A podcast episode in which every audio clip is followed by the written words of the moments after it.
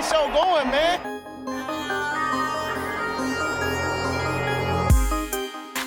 Angelo, what an interception! Steps into it, pass is caught! Diggs! Sideline! Touchdown! Unbelievable!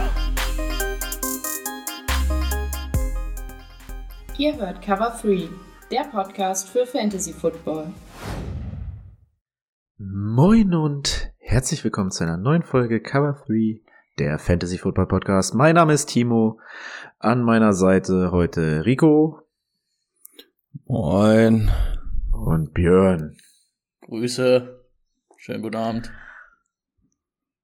Es klingt noch nicht so ganz fit. Mal schauen, ob wir das heute im Laufe der Folge noch hinbekommen. Wahrscheinlich schwierig. Wir sind da. Kopfschütteln. Wir sind da. Das äh, ist schon mal die Hauptsache.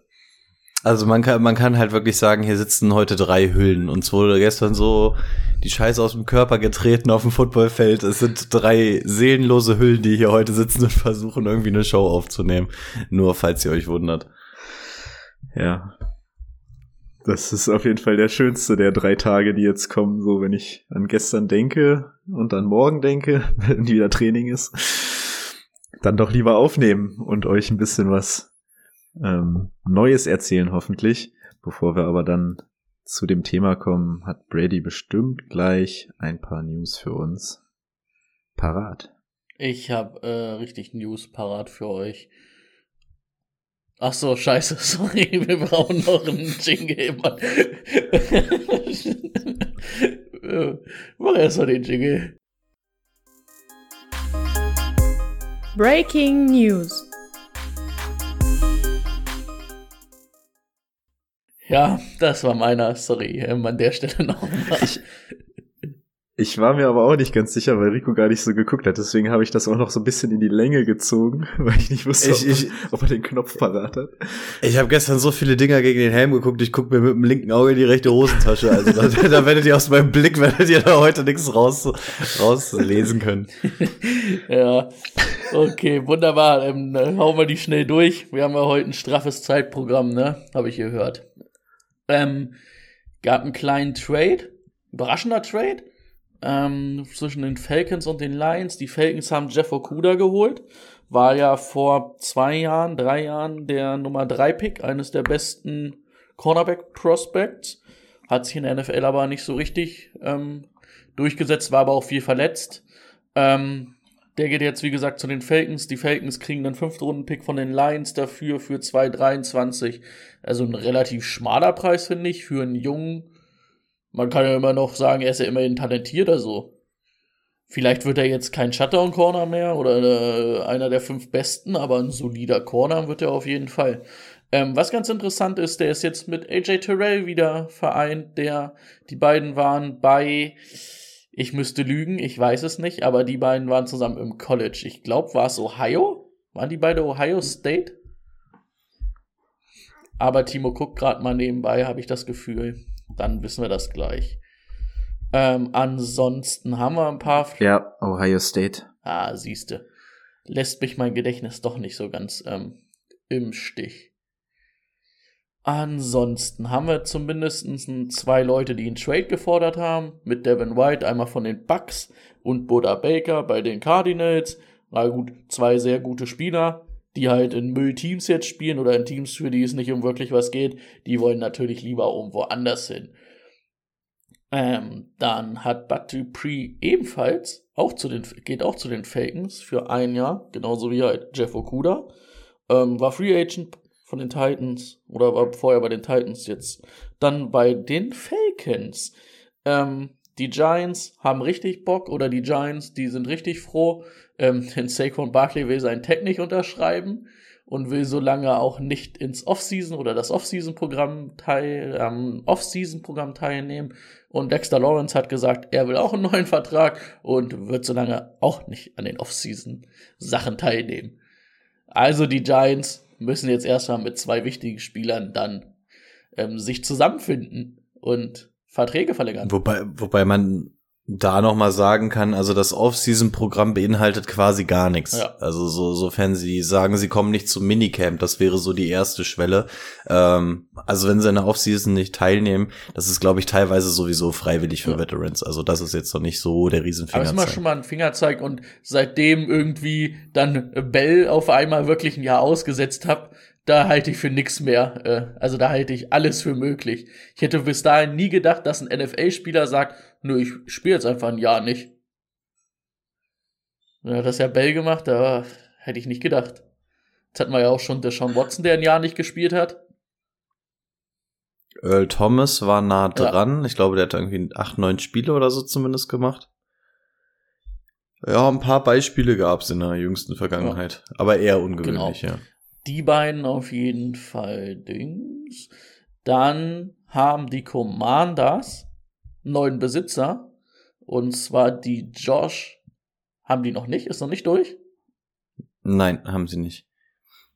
Also es gab zuerst ein Angebot für 6,05 Milliarden von, das war hier diese Geschichte mit den äh, Sixers Owner. Das müsste ja dann diese Josh Harris wahrscheinlich sein. Das ist die Josh Harris Gruppe, genau. Ähm, das klang schon relativ weit, er wurde aber noch nicht unterzeichnet. Und jetzt gab es, glaube ich, gestern ein konkurrierendes Angebot, wo von sieben Milliarden sogar die Rede ist, von einer anderen Gruppe. Keine Ahnung, wo die zuzuordnen sind. Ähm, also die sind auf jeden Fall noch im Bieterstreit. Die, man klang mit dieser Harris-Gruppe schon relativ weit, aber die sind definitiv noch nicht ähm, Ah, weg. okay, weil das hat sich für mich bei Adam Schefter so angehört, als ich die News gelesen habe. Ähm, so als ob das quasi durch wäre. Aber dann sind wir da gespannt, aber dann werden die ja früher oder später jetzt die nächsten zwei, drei Wochen wahrscheinlich verkauft. Wenn die gerade im Bieterkrieg sind. Ähm, ansonsten eben vor, kurz bevor wir aufgenommen haben, hat nochmal ein Mann sich die Taschen voll gemacht. Ähm, und zwar Jane Hurts. Bestbezahltester NFL-Vertrag für immer, seit immer. Also erstmal der höchstbezahlte Vertrag, den es in der NFL gibt. Ähm, fünf Jahre, 255 Millionen, 179 Millionen sind garantiert. Ähm, nehme ich. Ich kann aber nicht so scramblen wie Jane Hurts. Und ich kann auch nicht den Ball so werfen. Ja. Jo. Ansonsten hättest du uns gestern gerettet. Okay, dann bist du durch. Ich bin durch. Okay, dann habe ich wie immer die Ergänzungen. Ähm, zum einen sechsmaliger Pro Bowler Gerald McCoy hat sein Retirement bekannt gegeben, war zuletzt für die Bucks unterwegs, ähm, dürfte wahrscheinlich auch, wahrscheinlich auch einigen noch ein Begriff sein. Dann haben die Cleveland Browns Veteran Right Receiver Marquise Goodwin unter Vertrag genommen. Ja, nehmen wir mal zur Kenntnis. Und dann eines der vermeintlich größeren Signings noch. Die Dolphins haben sich den zuletzt bei den Cardinals engagierten Wide Receiver Robbie Anderson ehemals, mittlerweile heißt er ja Chosen Anderson, ähm, den auf jeden Fall auch noch mit unter Vertrag genommen. Das heißt, der wuselt da jetzt auch noch mit rum. Und das sollte es dann an Ergänzungen gewesen sein vorerst. Ich kann heute immer noch mit dem Kopf stehen, dass schön. er sich einfach in Chosen umbenannt hat. Ja, das ist schon echt eine wilde Angelegenheit. Ach so, und was ich eben gerade noch als Ergänzung gelesen hat, äh, Jane Hurts hat auch eine No-Trade-Klausel. Könnte ja vielleicht auch oh, irgendwann noch mal interessant sein. Das ist ja werden. mittlerweile für Quarterbacks oder Starspieler ja fast schon so ein Standardding, ne? Gefühlt, gefühlt schon, ja. Was haltet ihr von den Verträgen? Ich, ich finde es mittlerweile einfach nur noch absurd, was da für Gehälter fließen. Und das, ich glaube, das wird auch die Running Backs zum Beispiel immer weiter rausdrängen, weil der Cap Space steigt nicht in dem Verhältnis, zu dem die Quarterback-Verträge im Moment steigen. Also ich finde, das nimmt mittlerweile eine aberwitzige Dimension an, auch gerade mit diesen garantierten Gehältern. Bin auch mal gespannt, was jetzt mit Lamar Jackson geht. Hm. Das wird, äh, Joe Burrow muss noch verlängert werden. Die die Justin Herbert wollen, ne? ist noch. Ja, ja, klar, die richten sich jetzt alle danach. Also, oh, ich bin mal gespannt, wo das noch hinführt. Und ich glaube, Joe Burrow wird das Ganze auf jeden Fall noch mal knacken. Und vor allem, ähm, du hast ja jetzt dadurch, ich weiß gar nicht, ich habe es nicht umgerechnet, aber jetzt waren sie ja irgendwo schon so beim Jahresgehalt von 50 Millionen. Ist ja auch ein bisschen über 50, 50 müssten ja. sein, ne? Dann, dann hast du halt diese Mittelklasse-Quarterbacks wie ein Jimmy G oder so ein Derek Carr, der halt aber auch 30 Millionen im Jahr will, was halt vor zwei, drei Jahren halt Top-Quarterback-Gehalt war. Ich wollte gerade sagen, dass, äh, also wenn das 30 Millionen ein Mittelquarterback ist, das zeigt dann schon, in welche was Richtung hatte, das was, geht. Aber was gut. hatte ähm, Space, Dings jetzt unterschrieben? Ähm, euer Quarterback? Gino? Gino? Äh, Gino müsste auch, also ist ja basically One-Year-Deal und der müsste auch so bis an die 30 gehen. Ah, das ist krass halt. Ja, und der ist ja auf jeden Fall auch in, in der Größenordnung da irgendwo einzuordnen. Mhm. Yes, yes. Gut, gut, dann haben wir die News für heute durch und können rübergehen zum Thema der Woche. Let's get to work. Das Thema der Woche. Jawohl, wir wollen ein paar Rookies analysieren. Diese Woche gibt es von uns die Quarterbacks und die Wide Receiver. Und nächste Woche kommen dann noch die Running Backs und ein paar Tight Ends ähm, dran. Wir haben heute, was haben wir? Vier Quarterbacks, vier Wide Receiver. Ähm, werden dann vielleicht am Ende nochmal kurz ein paar Namen in den Raum schmeißen, einfach, damit man sie mal gehört hat. Aber es geht jetzt erstmal um die Top-Spieler, vermeintlichen Top-Spieler in diesem, für diesen Draft. Und wir fangen mit den Quarterbacks an. Ähm, ich schlage vor, wir nehmen CJ Stroud. Einmal von mir erstmal die Daten zu ihm. Größe 6 Fuß 3. 214 Pfund wiegt der gute. 21,5 Jahre. Ähm, hat war drei Jahre an der Ohio State, hat zwei Jahre davon gestartet. Ähm, zu seinen Daten letztes Jahr oder wir, ich glaube, ich nehme nur ich glaube, ich lese nur die Daten von diesem Jahr vor und außer irgendwas Außergewöhnliches ist im Jahr davor passiert, zum Beispiel bei den Right Receivers, die nicht gespielt haben, wäre mein Vorschlag. Ähm, ich habe einen Daumen gesehen, nicken. Dann dieses Jahr CJ Stroud 13, 13 Spiele gemacht, 389 Attempts für 3688 Yards, macht eine 9,48 Yards im Schnitt bei einer Completion Completion Percentage von 66,3. Das ist mehr als ordentlich. 41 Passing Touchdowns bei 6 Interceptions und sogar 108 Rushing Yards hat er hingelegt. Ähm, Breakout Age war mit 19,9, das war das Jahr davor bereits. Und die College Yards per Attempt ähm, ist er einer der besten College-Spieler ähm, aller Zeiten ist unter den besten sieben Prozent. Ähnliches gilt fürs QBR, da ist er sogar unter den besten vier Prozent.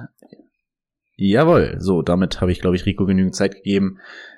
Fangen aber trotzdem bei CJ Stroud einmal mit Brady an. Brady, was hast, ist dir zu ihm aufgefallen? Ich mag den ganz gern. Ich finde ihn gut. Ähm, danke, danke, Rico. Danke, jetzt Rico. nee. Ja, ich auch. Ähm, weil, weil, wie wollen wir es wieder machen? Jeder so ein paar Stärken, ein paar Schwächen. Machen wir erst Stärken, machen wir erst Schwächen? Ich hätte gesagt, du kannst ja einfach erstmal so deine Takes reinwerfen und das, was wir nicht haben oder anders sehen, ergänzen wir, weil wir haben viele Leute, wir ja, schmeißen ja nur okay, so ein bisschen rein, also jeder feuert einfach ab und wir gucken, ob wir noch was Top. haben. Dann machen wir das mal so stärkenmäßig. Ähm, erstmal ist es eigentlich ein guter Pocket-Passer. Ist jetzt nicht der größte Scrambler, hat aber schon eine gewisse Athletik, um mal ein paar Bootlegs zu laufen, auch mal für einen First Down zu laufen. Ist da zwar ein bisschen inskonstant, aber es ist zumindestens vorhanden.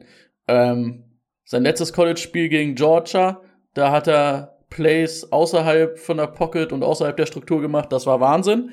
Das hat er aber leider nicht das ganze Jahr gemacht. Aber gegen Georgia im letzten hat er sich nochmal mit einem Knall verabschiedet in seinem letzten Spiel. Das war sehr gut. Armstärke finde ich gut. Also der wirft echt von der einen Hash zur anderen und Downfield. Ist jetzt keine Elite, da gibt es stärkere in der Klasse definitiv, aber die ist schon sehr gut. Ähm, was halt sein größtes oder seine größten Trademarks, sage ich mal, sind, sind seine Accuracy, Ball Placement. Das ist schon ein richtig gutes NFL-Niveau. Also College Elite würde ich auf jeden Fall sagen und sehr gutes NFL-Niveau. Ähm, wenn man über CJ Stroud spricht, muss man halt sagen, das ist Ohio State. Das ist eine Elite-Line, hinter der der gespielt hat und ein Elite Wide Receiver Core. Letztes Jahr zwei First Rounder, dieses Jahr ein First Rounder, nächstes Jahr wahrscheinlich zwei First Rounder. Also der hatte Waffen und eine Line, die wird in der NFL erstmal schwer sein. Vor allen Dingen, weil er ja wahrscheinlich innerhalb der ersten drei, vier Picks gehen wird. Da hat er natürlich nicht so eine Line.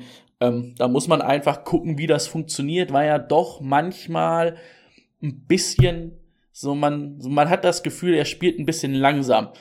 Und diese Zeit wird er im, in der NFL nicht haben, weil er halt nicht hinter dieser Elite-Line spielen wird.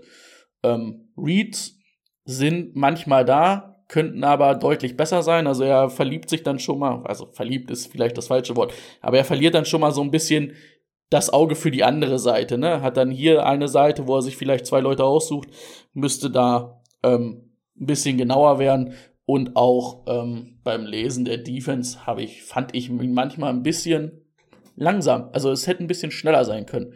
Trotzdem ist das ein sehr gutes NFL-Prospekt.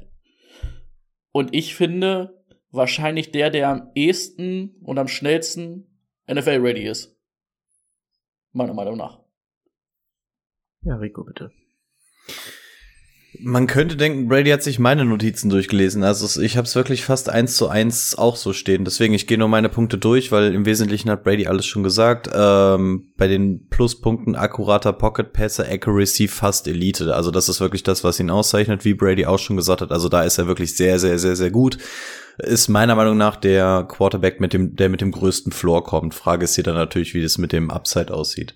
Ähm, solide bis gute Armstärke hatte Brady. Sein Release ist relativ quick, also der kann auch relativ schnell abziehen. Das hat mir auch alles sehr gut gefallen. Ähm, bei den Minussachen eigentlich auch schon alles gesagt. Limitierte Mobility, ähm, gerade für Fantasy natürlich nicht so schön, aber wir sehen auch an sowas wie einem Joe Burrow, Dak Prescott, ähm, oder Justin Herbert oder weiß, weiß der Geier was, das kann natürlich auch auf Fantasy-Niveau funktionieren. Auch wenn ich nicht sage, dass er das jetzt in seinem ersten Jahr sein wird. Ähm, Ohio State ist QB-friendly, habe ich mir auch aufgeschrieben, sowohl was die Line als auch Receiver angeht und das Ganze, wie man sie denn ähm, versucht einzusetzen. Ähm, was mir so ein bisschen aufgefallen ist, dass er manchmal sein ähm, Primär-Receiver so ein bisschen zu dolle stare-downt. Also ähm, ich, ich finde, es gab so manche Spiele, da ist er nicht so ganz geil durch seine Reads gegangen, sondern hat im Zweifel eher versucht, seinen Primary Receiver in einem sehr, sehr tighten Window anzuwerfen, statt dann offensichtlichere Routen mal zu sehen oder, oder wirklich mal den Kopf zu nehmen und mal die andere Seite zu checken. Aber das macht er halt durch seine Accuracy auf so einem guten Niveau, dass er halt den Ball da trotzdem noch reinbekommt. Das hat zumindest am College sehr, sehr gut funktioniert. Kleiner Kritikpunkt nur von mir. Ähm ja, und ich habe mir noch aufgeschrieben, unter Druck, Fragezeichen, weil ich ihn halt wirklich mal unter Druck sehen würde, ob da dann auch diese Accuracy so ein bisschen zusammenbricht oder so. Aber eigentlich hat man es nicht so wirklich viel auf Tape gesehen, zumindest in den paar Spielen, die ich mir angeguckt habe. Ähm, ja, wir machen ja eh nur so ein, so ein kleines einmal drüber gucken, damit ihr mit dem Namen was anfangen könnt und ungefähr so die Trademarks dazu habt. Ähm, da gibt's wahrscheinlich dann auch noch andere, die noch tiefer reingehen, aber das war zumindest das, was ich rausgefunden hatte noch. Mhm. Ähm, ja, von mir noch ganz schnell. Ich im Großen und Ganzen habe ich das fast genauso. Die Footwork in der Pocket war, also das, was er macht, die Step, also die, keine Ahnung, wie das, wie man das Quarterback nennt, wie heißt das? Die Dropbacks, so. Ja. Ähm, äh, Dropbacks sind für mich NFL ready. Das sieht echt gut aus. Und Ohio State ähm, spielt viel mit Option Routes. Und äh, das wird ihm ja, wurde ihm ja teilweise vorgeworfen ähm, unter der Saison, dass er immer so ein bisschen nur den ersten, vielleicht noch den zweiten Read nimmt, aber allein dadurch, dass sie so viele Options laufen, geht er da schon viel durch, finde ich.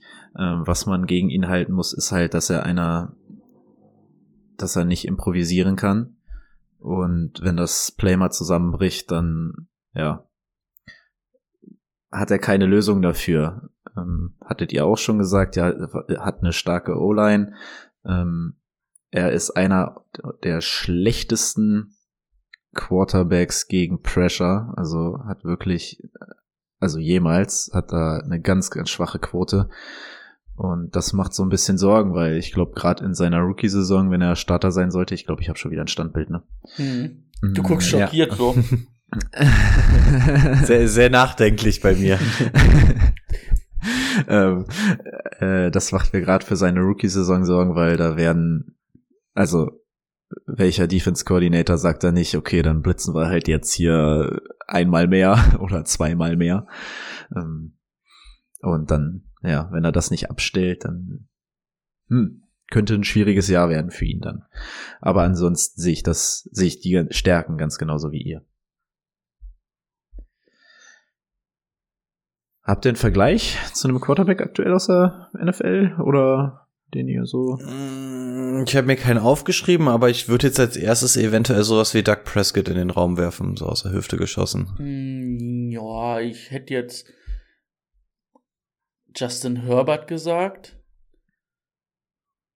Das könnte ganz gut passen. Hm.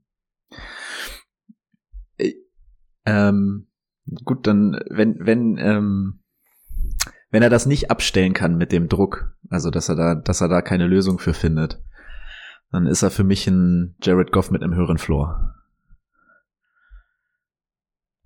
Schön gesagt, Bruderherz. Aber dafür finde ich ihn halt einfach, ähm, gut, Jared Goff haben wir aus dem College jetzt nicht analysiert, aber dafür finde ich ihn einfach ähm, als Pässer viel zu akkurat halt auch in diesen, also Jared Goff hat ja einen guten Arm, aber so diese mhm. kurzen Bälle, Midrange, das war ja von Jared Goff nie eine Stärke, sage ich mal. Und da glaube ich schon, dass äh, ja. Stroud halt in ja. der NFL, um den kannst du halt eine funktionierende Offense aufbauen, die halt auch über kurz und mittellange Bälle kommt, ne?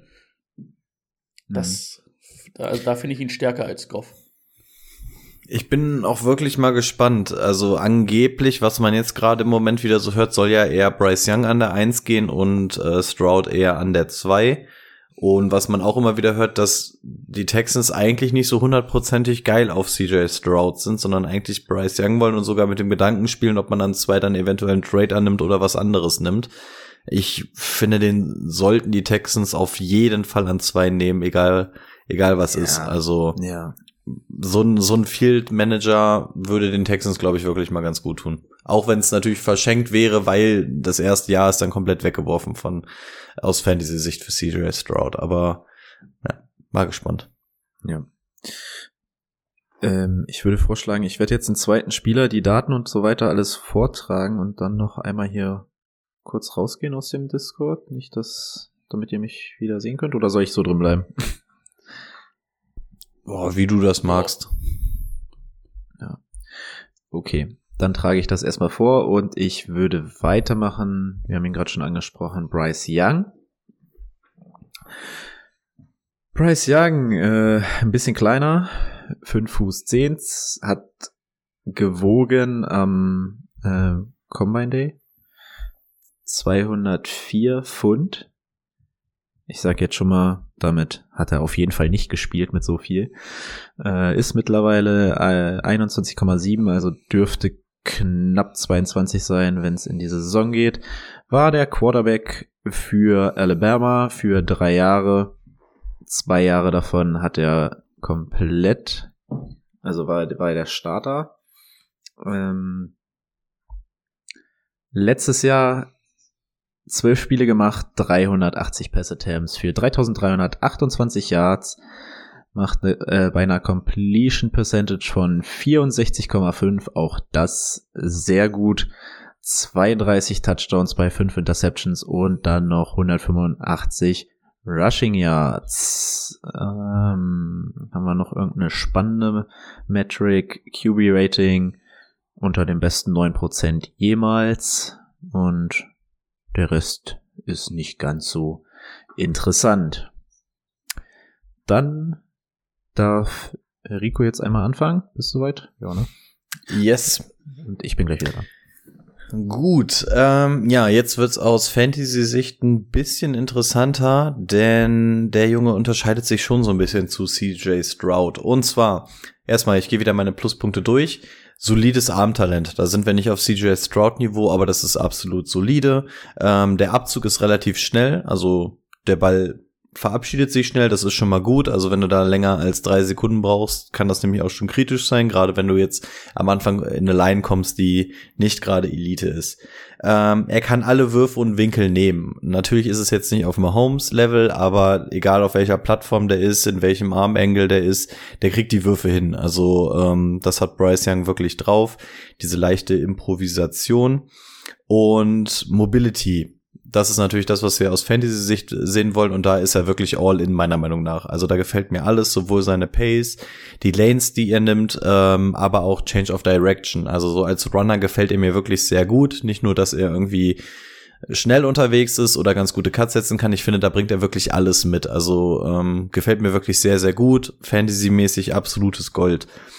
Ähm, er hat ein großes Auge für Kreativität und das sowohl mobil als auch als Pässer. Also ich finde als Pässer, er kommt auf interessante Ideen. Also jetzt gar nicht mal so von wegen, ich gucke meine Reads durch eins, zwei, drei und dann entscheide ich mich, sondern ähm, der kommt teilweise auf echt abgefahrene Sachen, also so die Routen und so, die dann nochmal angepasst werden. Also da hat er meiner Meinung nach echt ein Auge für.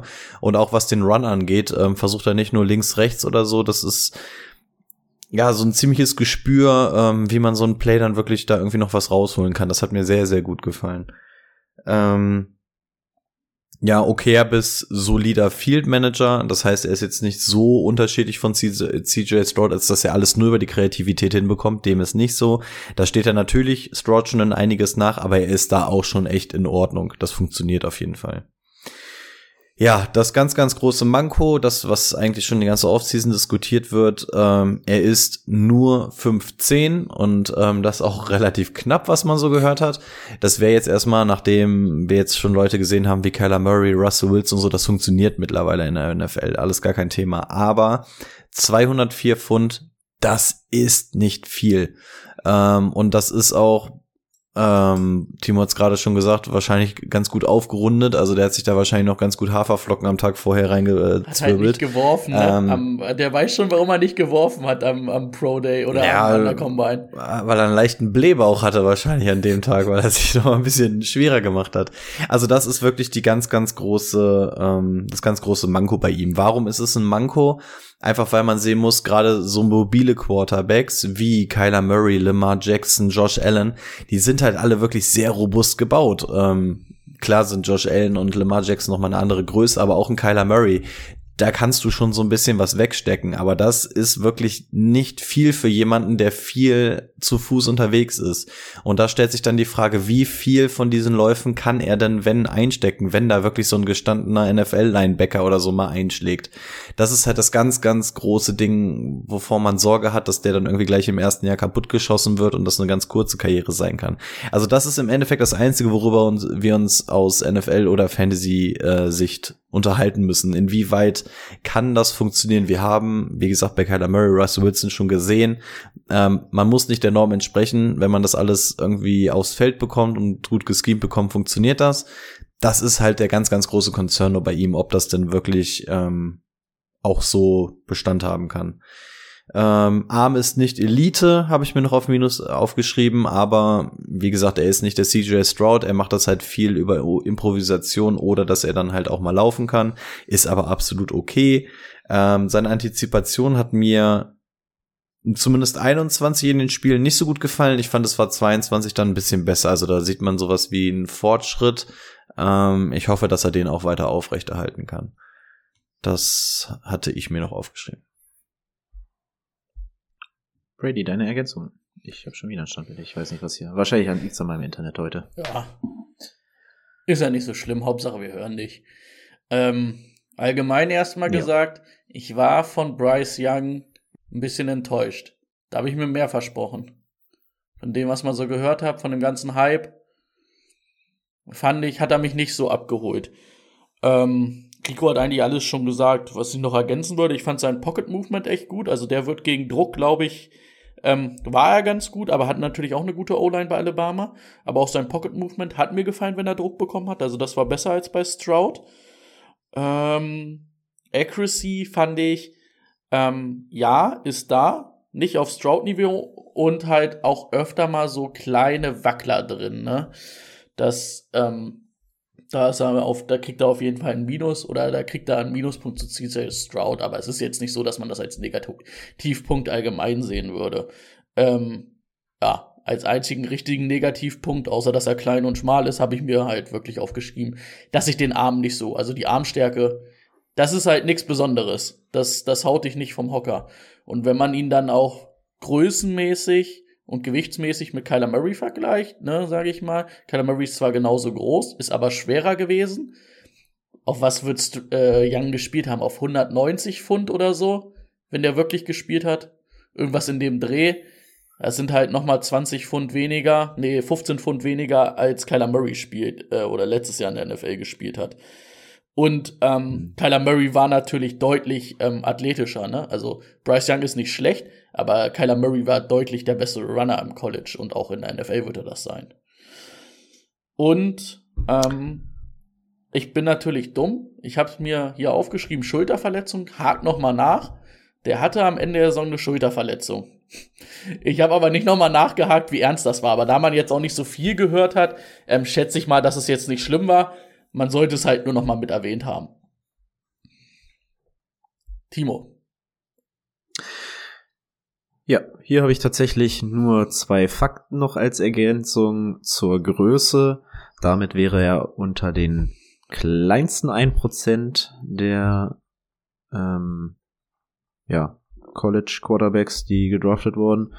Also der zukünftigen NFL-Quarterbacks und mit dem Gewicht, wenn er das spielen würde, was er jetzt hat, unter den geringsten 6%, wenn man davon ausgeht, dass er die 195 hatte, wären es 0%. Er wäre der leichteste, der jemals äh, spielt, gespielt hat. Mm, ja, das dazu. Aber ansonsten bin ich mit der Analyse von euch zufrieden. Gefällt mir. Habe ich auch so. Dann machen wir weiter mit Will Levis. nee, ich wollte jetzt Will Levis machen, damit ich mit dem anfange, damit du mit deinem, äh, mit deinem Richardson anfangen kannst. Deswegen würde ich jetzt einmal mit Will Levis anfangen. Will Levis, Quarterback, ähm, hat zwei Jahre an äh, Penn State verbracht, ist dann zu Kentucky transferred und war, war dort seit 21 Starter. Ist mittlerweile fast 24 Jahre alt, 6 Fuß 4 groß, 229 Pfund. Ähm, was die Metrics angeht, nichts großartig Besonderes, spätes Breakout-Alter. Ähm, was darauf zurückzuführen war, dass er erst bei Kentucky dann der Starter war. Äh, letztes Jahr elf Spiele gemacht, ähm, 283 Pass-Attempts für 2406 Yards, 65,4 Completion Percentage, auch wieder in einem ähnlichen Rahmen wie die ersten beiden genannten nur 19 Touchdowns und 10 Interceptions, minus 103 Rushing Yards. Über die hatte sich Brady schon mal lustig gemacht. Das ist meine ähm, Lieblingsstat. Bei 72 Attempts, minus 104 Yards, mega. Die schaffe ich auch. Das äh, liegt auch vor allem an seiner absolut miserablen O-Line, hinter der er spielen musste. Also die war bei Kentucky echt bodenlos. Dafür hat er meiner Meinung nach noch eine ganz gute Saison gespielt, was auch der Grund dafür ist, dass er wahrscheinlich mm, so hoch ge gerankt ist. Zu Will Levis ähm, hat viel an der Center gespielt, Kentucky. Äh, das ist für ein College relativ ungewöhnlich, äh, aber für die NFL mh, mm, sehr gute Voraussetzung, dass er das schon gemacht hat. Sehr starker Arm, ähm, on, the, on the Run Pass Accuracy fand ich auch ganz gut und er musste viel rennen bei seiner O-Line. Ähm, dann habe ich mir noch notiert, ähm, das Ball Placement war nicht so schön, hat mir gar nicht so gut gefallen, aber er sieht zumindest sehr gut, wenn seine Right Receiver frei sind oder frei werden. Also da, da hat er eine ganz gute Awareness für. Ja, Ball Placement müsste besser sein und ähm, es ist so, so ein bisschen One Read, ne? Wenn, wenn das nicht geht, der Second Read, der wird schon schwierig und weiter kommt er eigentlich gar nicht. Hm. Ja, 2021 war halt sein besseres Jahr, da hatte er auch noch äh, Randall Robinson und eine gute O-Line. Da, ähm, ja, da kommt der Hype um ihn her. Konnte er leider nicht bestätigen, aber ja, das wär's von mir zu Will Levis.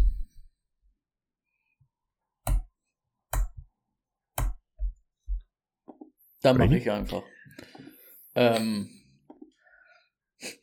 viele sagen ja, das ist so ein Josh Allen-Verschnitt, ne? Das sehe ich aber auch noch nicht. Er hat zwar einen starken Arm, aber die Athletik fehlt mir ja da komplett. Ähm, ja. Timo hat eigentlich schon alles gesagt. Bis auf eine Armstärke, die wirklich Elite ist, hat er eigentlich nicht viel. Ähm, Accuracy finde ich vor allem bei kurzen Bällen zu oft, dass die wackelt. So mittellang, lang geht, aber da hat er halt auch den Arm für. Ansonsten habe ich da nicht, nicht einen weiteren Pluspunkt leider. Hm.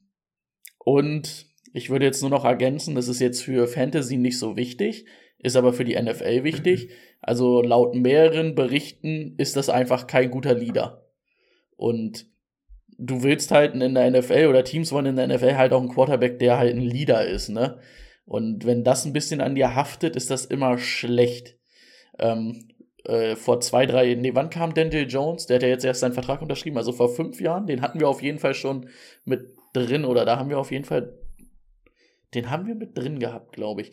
Ähm, der wurde ja vor allen Dingen von den Giants gepickt, da hat ja jeder gesagt, ah, der ist ziemlich roh, der, der ist noch nicht gut, aber das ist ein Franchise-Quarterback, das ist ein absoluter Leader, das ist ein, so willst du einen Franchise-Player haben.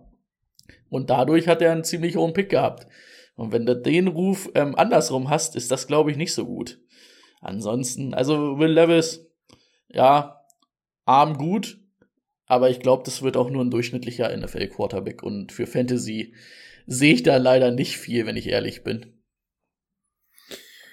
Nee, also aus Fantasy kann man, glaube ich, von den vier, über die wir reden, ihn wahrscheinlich noch am ehesten ausklammern, ja. weil ähm, hat unser Coach gestern auch zu uns gesagt, das ist ein Rohdiamant, da ist aber noch viel Scheiße drumherum. Ähm, ich glaube, Will Levis kann ein ganz okayer Quarterback werden, ähm, aber er bringt irgendwie nicht so diesen It-Faktor gerade mit. Also, ihr habt es auch schon, also es ist auf jeden Fall ein Prototyp für diesen traditionellen Quarterback, den man sonst immer kannte. Ne? Der hat die Maße dafür.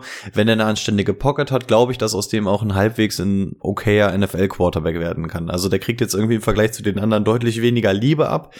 Er ist aber vollkommen okay und wäre der letztes Jahr in den Draft gegangen, wäre er auch wahrscheinlich der beste Quarterback available gewesen. Also ja, aber trotzdem ist es irgendwie nicht sexy, weil der wird wahrscheinlich irgendwo zwischen Pick 4 und 7 oder so gehen. Und wenn ich einen Top 5 Pick oder so für ihn draufgehen lasse, ich wäre als Team irgendwie nicht, also als Fan von dem Team nicht so wirklich glücklich. Obwohl er jetzt nicht komplett kacke ist. Also es fehlt halt einfach so dieses Excitement bei ihm. Ähm, guten Arm habt ihr schon angesprochen. Athletik würde ich bei ihm gar nicht so in Frage stellen. Ich finde, der hatte sogar eine relativ okaye Athletik. Also wenn man so gesehen hat, wie der ähm, am Ende noch gekämpft hat und sowas. Ähm, ich finde, das ist in Ordnung für die Maße. Gefiel mir eigentlich ganz okay. Ähm, Leader Mentality und so keine Ahnung, kann ich nicht beurteilen. Ähm, was mir auf jeden Fall gefallen hat, der hatte jetzt auch irgendwie eine Verletzung gehabt oder sowas, konnte deswegen nicht ins Gym und hat dann jetzt auch hier in letzter Zeit Videos oder Fotos gepostet, diesen Vergleich, seit er jetzt irgendwie wieder im Gym ist. Und da sieht man auf jeden Fall, dass die Arbeitsmoral stimmt. Also der hat athletisch auch noch gut was draufgepackt. Das sieht wirklich ziemlich gut aus. Zumindest das stimmt. Rechne ich ihn an der Stelle an, weil über das andere kann ich leider nicht urteilen.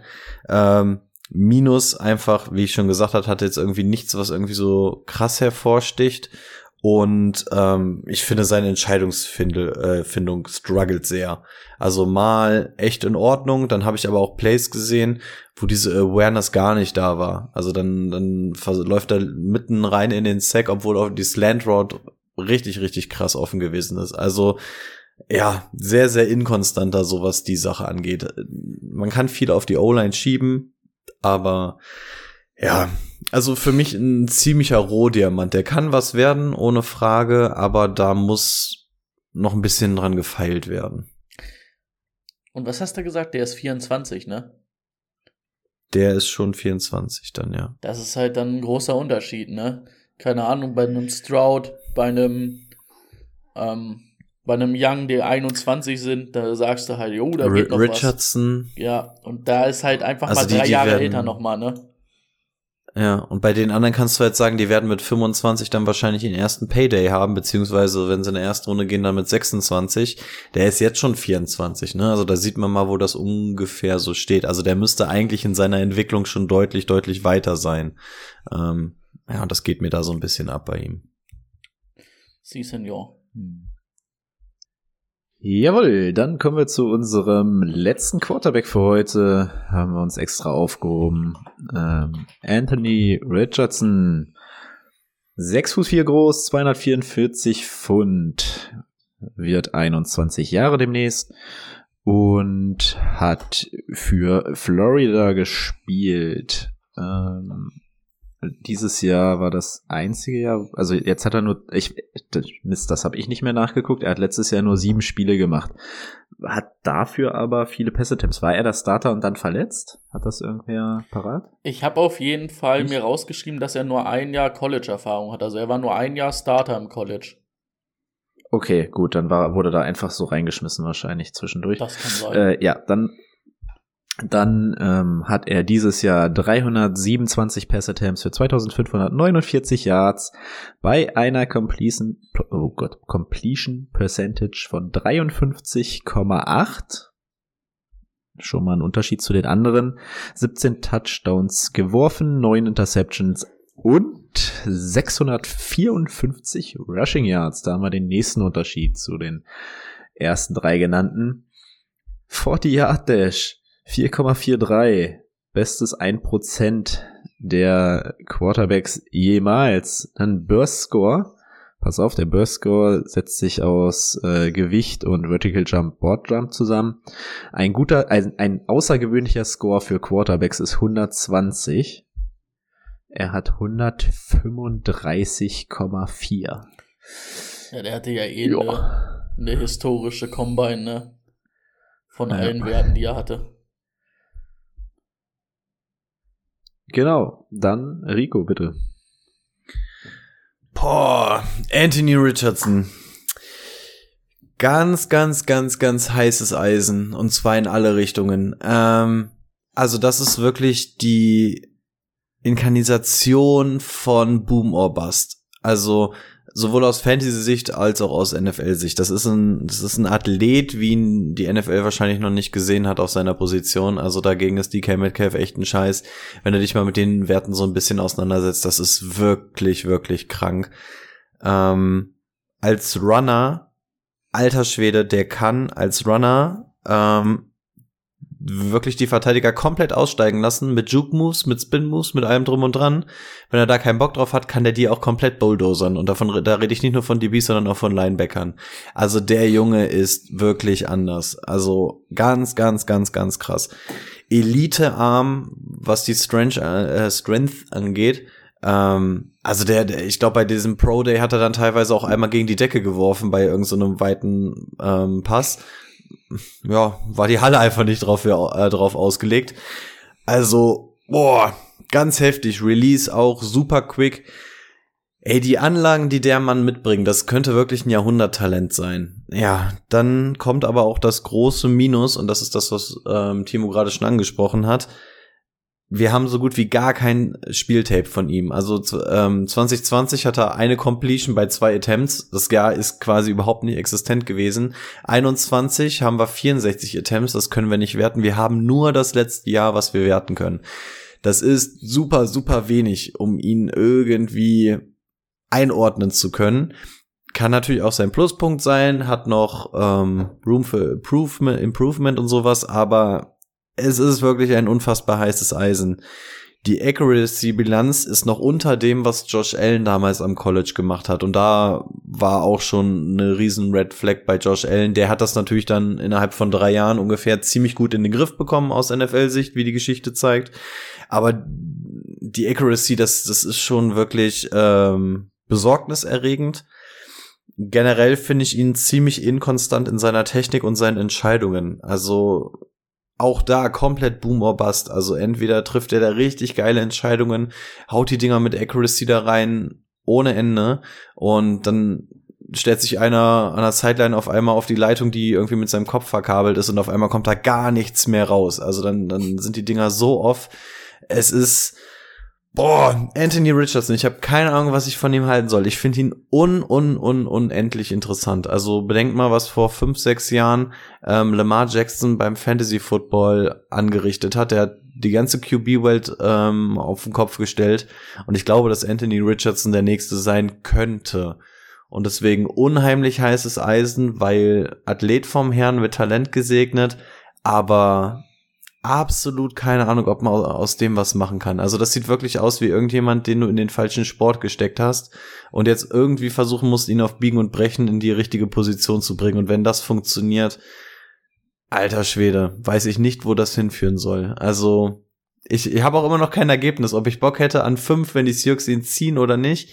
Ich glaube, das ist eine historische Chance, die du mit ihm hättest, aber ganz heißes Eisen und dementsprechend auch für eure Dynasty Startup Drafts oder ja, je nach Landing Position eventuell sogar also für Redraft. Für Seahawks fände ich das echt interessant, weil du den halt auf jeden Fall noch mal ein Jahr hinter Dino setzen kannst.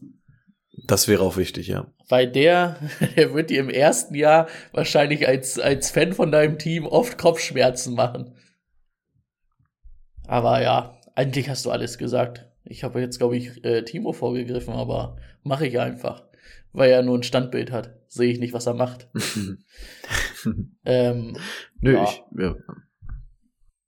Ist halt wirklich schwierig, weil er nur ein Jahr gespielt hat. Und halt, ähm, manchmal hatte ich das Gefühl, dass so seine Mechanics, so Footwork und so, dass er da sich halt drauf verlässt, yo, gar kein Ding, ich bomb dem mit meinem Arm da eh hin. Ich kann ja auch auf einem Bein hochspringen und mach das. Uh, aber ich, das sind halt, glaube ich, auch Sachen, du hast ja gesagt, der wird sogar erst 21, ne? Wenn du den ein Jahr in ein Team tust mit einem guten Quarterback, also mit einem Mentor, und der ihnen was beibringen kann, und der wird wahrscheinlich schon willig sein, glaube ich, kannst du da echt noch viel machen. Weil über Spielerfahrung kommt natürlich auch alles andere, ne? Also, huh. Weiß ich nicht. Hm. Aber wird ein wildes Ding. Auch hier wieder absolute Zustimmung meinerseits. Würde ich jetzt nicht weiter in die Länge ziehen wollen. Sind ja auch schon bei 50 Minuten, Würden, ne? Genau, gehen wir, gehen wir direkt rüber zu den Wide right Receivers. Und dann fangen wir an mit JSN. Jackson Smith Jigba. Der junge Mann ist gerade erst 21 geworden, alles Gute nachträglich. Größe 6 Fuß, Gewicht 196 Pfund. Ähm, was haben wir noch Spannendes? Äh, war Ohio State Right Receiver für drei Jahre, allerdings hat er nur ein Jahr so richtig Gas geben können und das war das 21er Jahr. Dort hat er 13 Spiele gemacht, 95 Receptions bei 112 Targets für 1606 Yards. Ähm, ein Target Share von 22,7 Receiving Touchdowns 9. Und ja, das dazu. Was die Metrics angeht, ähm, nicht der schnellste, aber dafür einer der agilsten. Ähm, was, also der Agility Score setzt sich aus diesen ganzen Conan Rills da zusammen. Ähm, da ist er unter dem besten Prozent jemals. Das war absurd. Und genau ne? das, genau das beschreibt ihn auch ganz gut. ähm, ich weiß gar nicht, warte mal, wir hatten jetzt, dann dürfte, glaube ich, Brady wieder anfangen, ne? Ah, Mann, ich fange bei dem gern an. Ähm, was man zu okay. 221 natürlich sagen muss, ähm, was man ihn ganz hoch einrechnen muss, wo er da die, oh, ja. den Receiving-Rekord ja. auch äh, geknackt hat. Einmal im, glaube ich, für, für die Yards in der Saison und auf jeden Fall auch in einem Spiel. Ähm, wir haben letztes Jahr ja ganz viel über Chris Olave und Garrett Wilson geredet. Da war er aber der Mann. Er war der Mann im Haus. Er war der Chef auf dem Receiving Core. Das ist, das war da. Ähm, und da, da noch mal ganz kurz, klar. ganz kurz meine Ergänzung noch. Und äh, die beiden haben auch selbst gesagt in einem Interview, dass vom reinen Skill Right Receiver Play her ähm, JSN der beste von den dreien sein soll. Und ich spoiler mal. das unabhängig gesagt. Ich spoiler mal, da kommt nächstes Jahr einer, der ist noch mal besser. ja. Ähm, ja. Ähm, Jackson Smith in Nigba, äh, erstmal ein geiler Name auf jeden Fall, finde ich. Ähm, ist so ein Slot-Position-Guy. Ähm, Route Running, das ist natürlich seine große Stärke, ne? Da ist der echt gut. Der hat sehr gute Hände, der trackt den Ball gut, der catcht dir alles weg. Der catcht dir wirklich alles weg. Der Mann lässt nichts fallen. Nicht mal, wenn's heiß ist. Dummes Beispiel. Ich habe so gerade an heiße Eier gedacht, weißt du? Aber ich habe an Ricos Reaktion gesehen, kam nicht gut. Ähm, Separation kreiert er sehr gut, also er setzt sich da gut von den Verteidigern ab. Und der Mann ist eine Maschine, wenn der, wenn der den Ball in der Hand hat. Also der macht echt gut Yards after Catch, findet da gut die Räume, hat gute Moves. Ähm, ich mag den. Ich finde den richtig stark. Ich finde den richtig cool. Ich finde, ich, ich, ich würde den gern bei den Patriots sehen. Aber das wird nicht passieren. Ähm, Speed, die ist gut, also die ist gut, aber wie Timo schon gesagt hat, also keine Elite-Speed. Ähm, was habe ich als Schwächen? Ähm, hat fast wirklich nur im Slot gespielt, hatte aber halt auch jetzt mit ähm, Olave Wilson zwei gute Outside-Receiver dieses Jahr Marvin Harrison als sehr guten Outside Receiver. Und ich glaube auch, das ist seine Rolle in der NFL. Und da kann der halt auch echt gut sein, ne? Der wird halt ein, ähm, ein Target-Monster werden. Underneath, bisschen deep. Und dann, ähm, der wird halt echt in der Half-PPR Spaß machen. Ähm, 2022 war nicht sein Jahr, hat nur drei Spiele gemacht, hat da auch kaum Stats aufgerufen, hatte dann eine Hamstring-Verletzung, die echt hartnäckig war. Obwohl ich dann aber auch sagen muss, wenn ich jetzt seinen Pro Day gesehen habe und du ihn auch bei der Combine gesehen hast, ähm, scheint ihn nicht mehr so behindert zu haben. Aber man sollte es auf jeden Fall in, in der, im Hinterkopf haben. Und was ihn halt so ein bisschen fehlt, ist Explosivität, aber das macht er halt mit seinen Moves weg und damit, dass der dir trotzdem alles fängt, auch wenn da ein Verteidiger zur Not dran ist. Das macht er halt echt gut. Ich finde ihn klasse.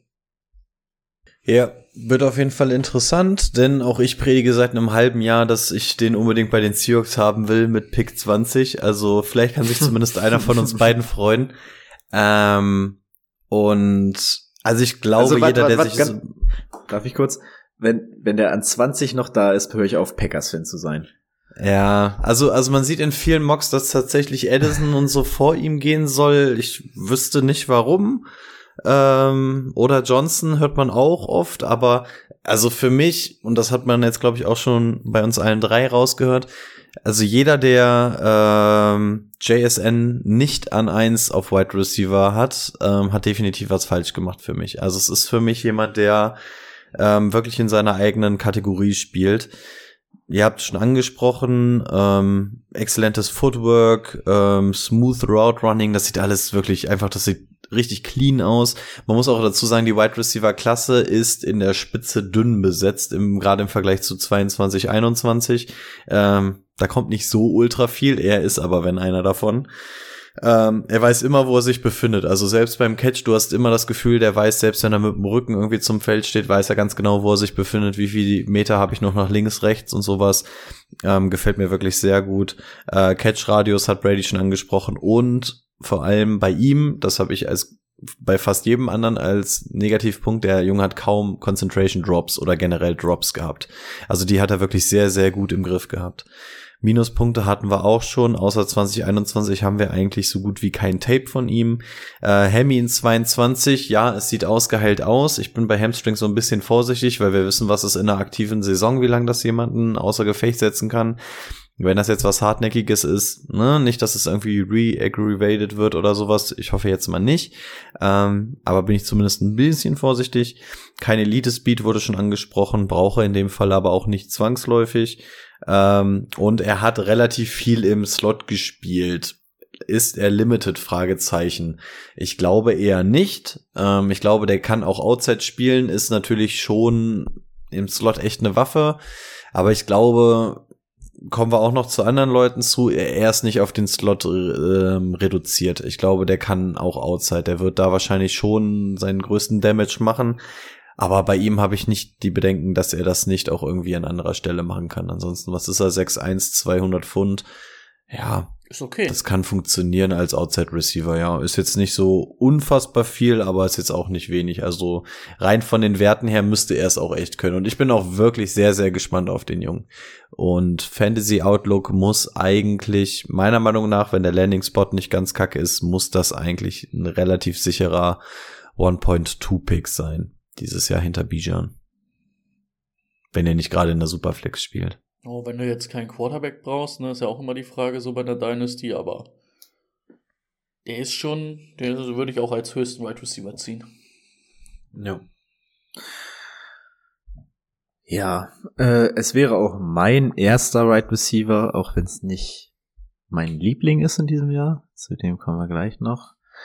Ähm, für mich allerdings tatsächlich wirklich der pure Slot-Receiver in der NFL. Also wenn er es im College nur gemacht hat, glaube ich nicht, dass das jetzt irgendwie sich in der NFL groß ändert, aber dafür, ja, hm, habt ihr schon eigentlich alles gesagt. Ich finde dieses, gerade wie er die Coverage liest, das ist echt super. Ähm, und ja, alles andere habt ihr schon genannt. Ich denke, er wird nicht, nicht weit fallen im Draft. Das Gute war übrigens, dadurch, dass er ja nur 221 gespielt hat, hat man auch noch ein bisschen Stroud-Tape von 21 gesehen. Weil man musste ja die Spiele von 21 man gleich zwei fliegen, ja. gleich zwei fliegen mit einer Klappe. Wir sind ja faul. Gut, machen wir weiter mit Jordan Addison. Jordan Addison, Ad, Jordan Addison ist 5 Fuß 11 groß, wiegt nur 173 Pfund, auch 21 Jahre alt.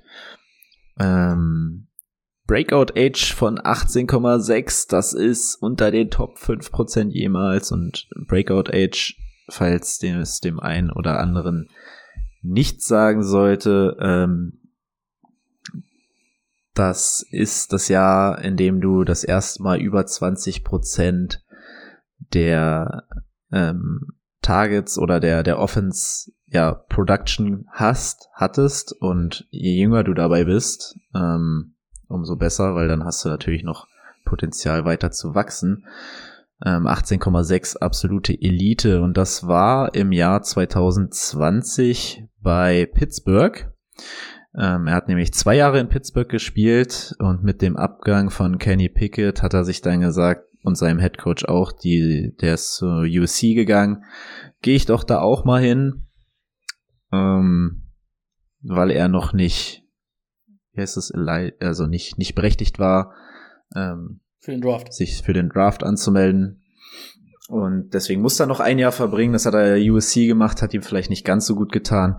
Deswegen einmal die Stats aus 21, ähm, 100 Receptions, für 1593 Yards und 17 Receiving Touchdowns. Letztes Jahr hat er nur elf Spiele gemacht, war auch immer ein bisschen angeschlagen. 59 Receptions, 800 Yards und 8 Receiving Touchdowns. Zu ihm würde ich gern einmal anfangen, ähm, weil das so mein Liebling im Draft ist. Ich habe natürlich ähm, nicht nur Gutes zu ihm, glaube auch, dass es vielleicht sogar für ihn in die zweite Runde gehen wird im Draft. Ähm, aber mich hat einfach beeindruckt, wie er im Slot äh, gespielt hat, vor allem bei Pittsburgh. Ähm, Outside muss er bei USC immer spielen. Warum, weiß ich nicht, weil er kann sich absolut nicht gegen Press durchsetzen. Ähm, lass den Mann im Slot irgendwie offline seine Routen laufen. Äh, dann ist er echt eine absolute Waffe. Hat einen richtig großen Route gelaufen ähm, in beiden, bei beiden äh, Colleges.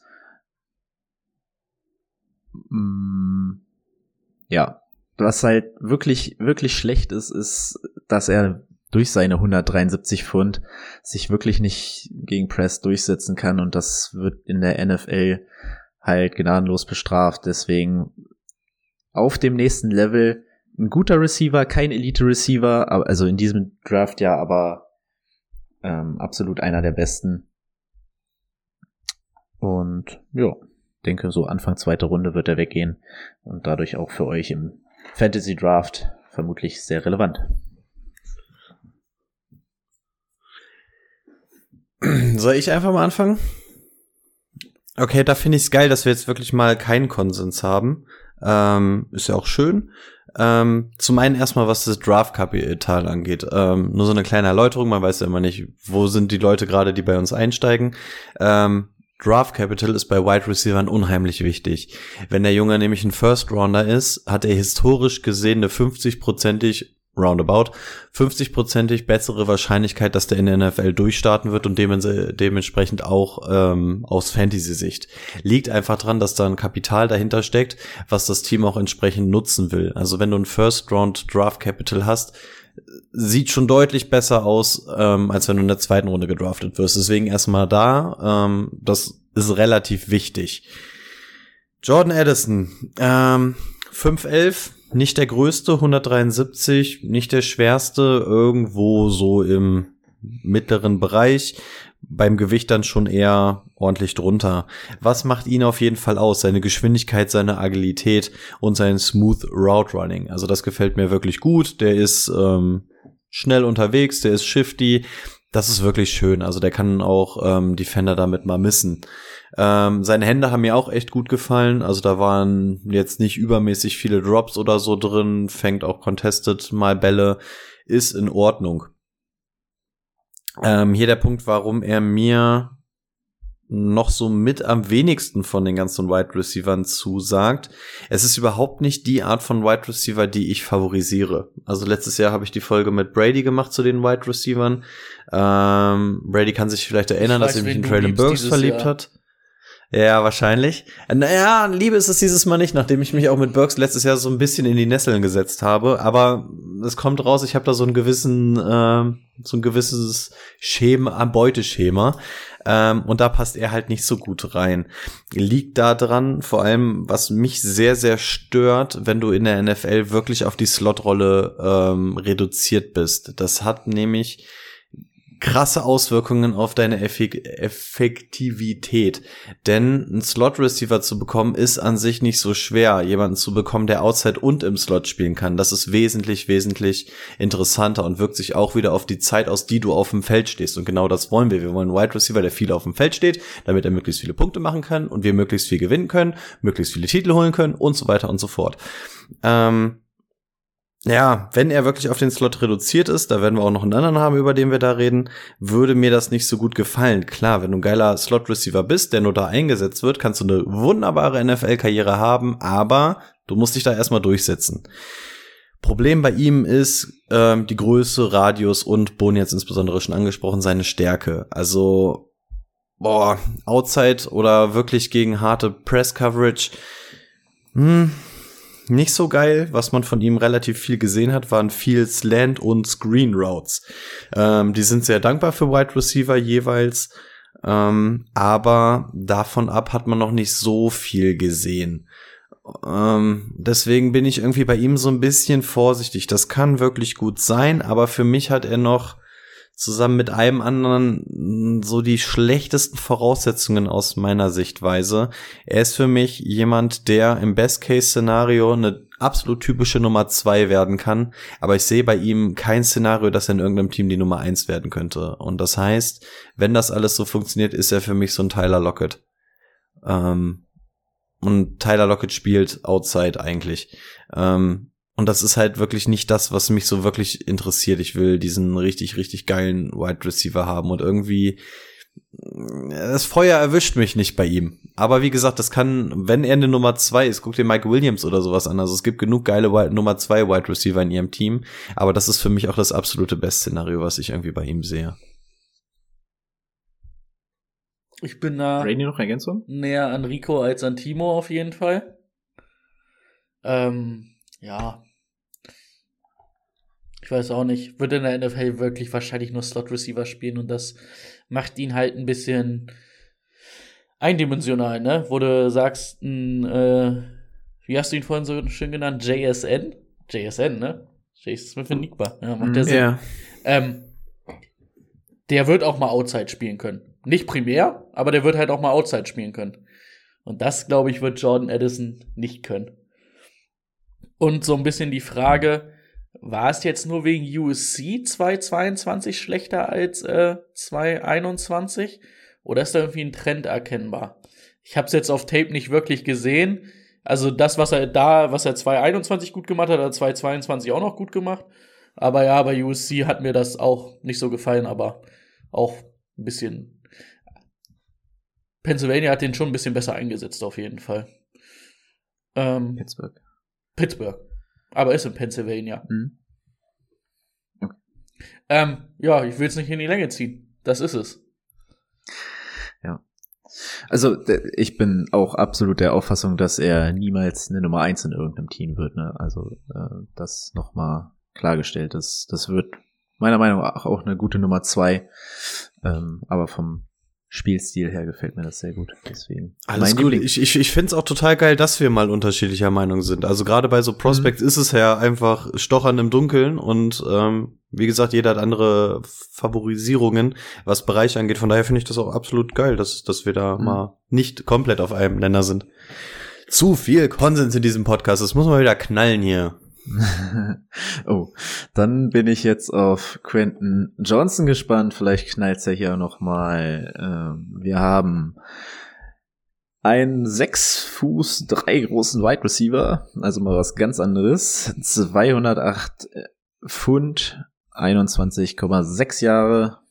Ähm, also auch noch ganz gut im Rahmen. Auch ein gutes Breakout Age mit 19 unter den Top 11 Prozent. Ähm, College Yards per Reception 18,5 deutet auch schon auf was ganz Bestimmtes hin. Äh, letztes Jahr, also äh, drei Jahre für die TCU gespielt. TCU äh, in der Big 12 Konferenz. Ähm, 13 Spiele gemacht, 60 Receptions für 1069 Yards bei einer Catchrate von 62,5 für 6 Receiving Touchdowns. Ja, ich glaube, Rico darf diesmal wieder anfangen. Ja, und da sind wir nämlich bei der Art Wide Receiver, die ich dann doch so ein bisschen schematisch ähm, favorisiere. Also ich bin einfach, das ist mein Ansatz, ich mag halt wirklich die Jungs, die ein bisschen kräftiger, ein bisschen größer sind, weil das auf Wide Receiver wirklich, das ist, die kannst du in Slot stellen, die kannst du Outside stellen, ähm, die kannst du eher gegen Press stellen. Natürlich muss das auch alles so von der Technik funktionieren, aber die geben dir zumindest erstmal diese Maße, um erstmal mehrere Boxen zu checken, wo sie denn überhaupt zum Einsatz kommen könnten. Ähm, ja, 6'3, 208, das ist, wie Timo schon gesagt hat, das ist schon ein anderes Kaliber als das, worüber wir vorher gesprochen haben. Ähm, ist für mich auch ein ziemlicher Boom-or-Bust-Player. Wir haben es auch letztes Jahr so ein bisschen an Traylon Burks gesehen und der ist jetzt nicht so unfassbar weit von ähm, Traylon Burks entfernt, finde ich. Ähm, was macht ihn aus? Auf jeden Fall seine Größe, aber was er mit seiner Größe trotzdem hat, Explosivität. Also der kann, ähm, er ist halt so dieser typisch, der so ein bisschen schlaksig rüberkommt. Ähm, so ein bisschen hm, behäbig, weil da halt einfach viel mitläuft. Ähm, aber dafür ist die Explosivität wirklich ziemlich gut. Ähm, wirkt auf mich so ein bisschen, habe ich mir aufgeschrieben, wie so ein AJ Green Verschnitt. Und damit meine ich ähm, bitte die Hörer, die auch schon so seit vier, fünf Jahren die NFL verfolgen, denn ich meine eher so den AJ Green aus vier, fünf Jahren und nicht so den aus den letzten beiden Jahren. Ähm, und was das anrichten kann, wissen wir. Also wenn du jemanden hast, der wirklich so groß ist, ähm, auch wieder prominentes Beispiel von gestern. Ähm, wenn du da jemanden hast, der wirklich ähm, hochgewachsen ist und die Arme hochreißt und dazu noch ein bisschen Masse hat, das ist verdammt schwer zu verteidigen. Ähm, frag mal Boni und mich. Ähm, und das ist ja genauso wie AJ, äh, AJ Green, auch wenn man sich die ganzen NFL Breakdown Sachen mal anguckt, wenn irgendwelche Cornerback Safeties erzählen, die sagen auch immer, es ist eine Katastrophe gewesen, sich gegen AJ Green aufzuleihen, weil der halt einfach, das ist einfach unfair, so ein Matchup. Und das ähm, kommt ihm noch so am nächsten und ist vor allem auch so mit der einzige aus der Klasse, der das hat. Ähm, aber aufgrund seiner Größe ist er jetzt natürlich nicht ein unfassbar guter Wide Receiver, denn ähm, er wirkt für mich auch oft sloppy. Sloppy meine ich einfach so dieses ähm, unkonzentriert, unsauber, also einfach so dieses, nee, nee, halt ja, wie kann man, wie, wie umschreibt man Sloppy am besten? Ähm, unfertig, nicht, nicht ganz sauber. Ja, sowas in der Richtung, genau. Ähm, viele Concentration Drops drin gewesen, so, ey, Concentration Drops bitte auf gar keinen Fall, das darf nicht sein.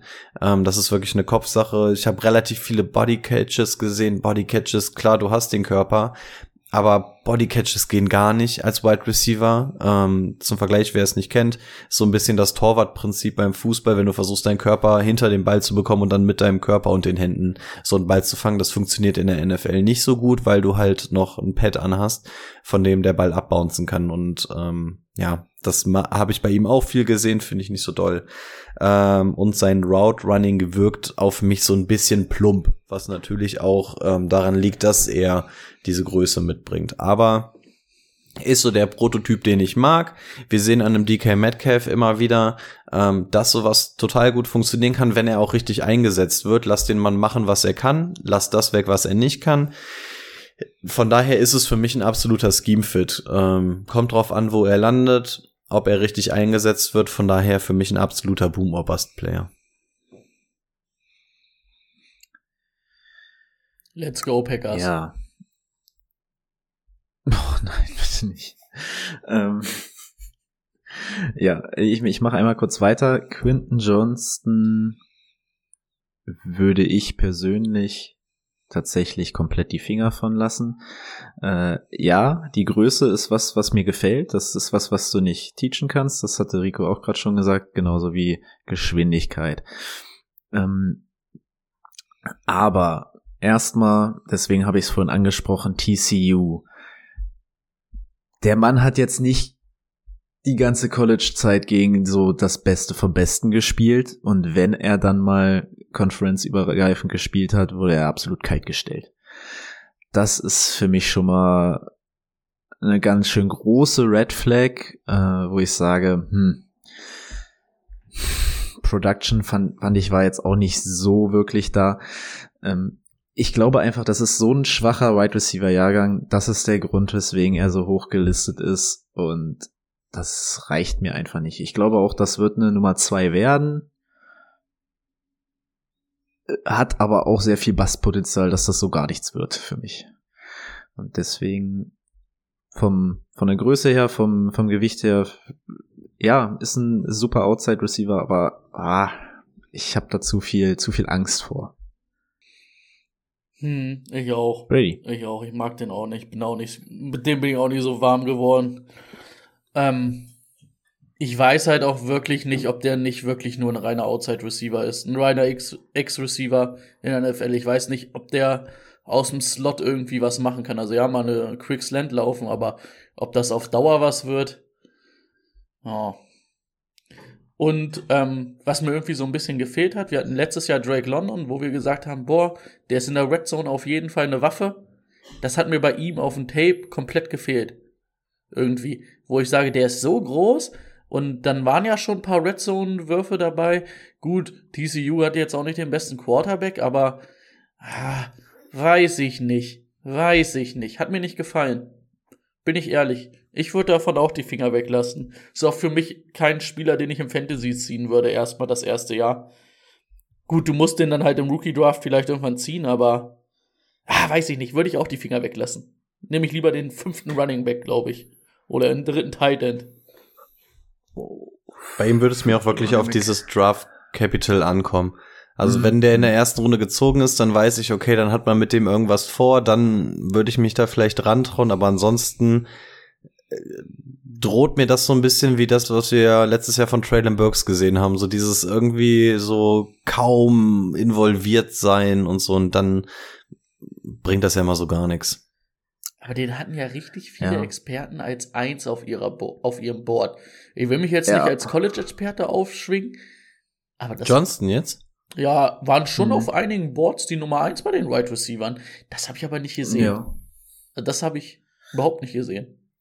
Also das Einzige, wo er im Vergleich zu den anderen für mich heraussticht, ist halt wirklich einfach die Größe. Also, dass ja. er der Einzige ist, der so ein anderer Bild ist. Ansonsten fand ich jetzt auch nicht, dass der irgendwas hatte, wo er jetzt mehr hervorsticht als die anderen. Hm.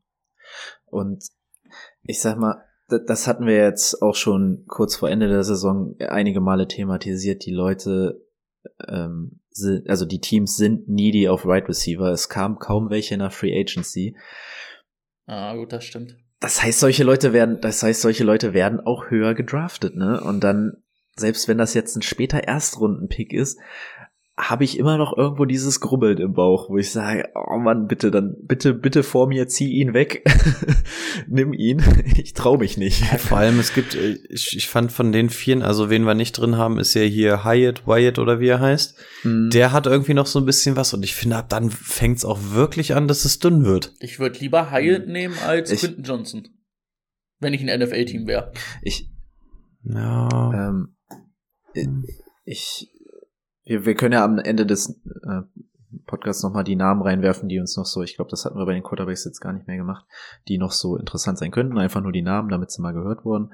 Äh, Hyatt ist auf jeden Fall einer davon. Aber dann können wir zu unserem letzten Wide right Receiver kommen.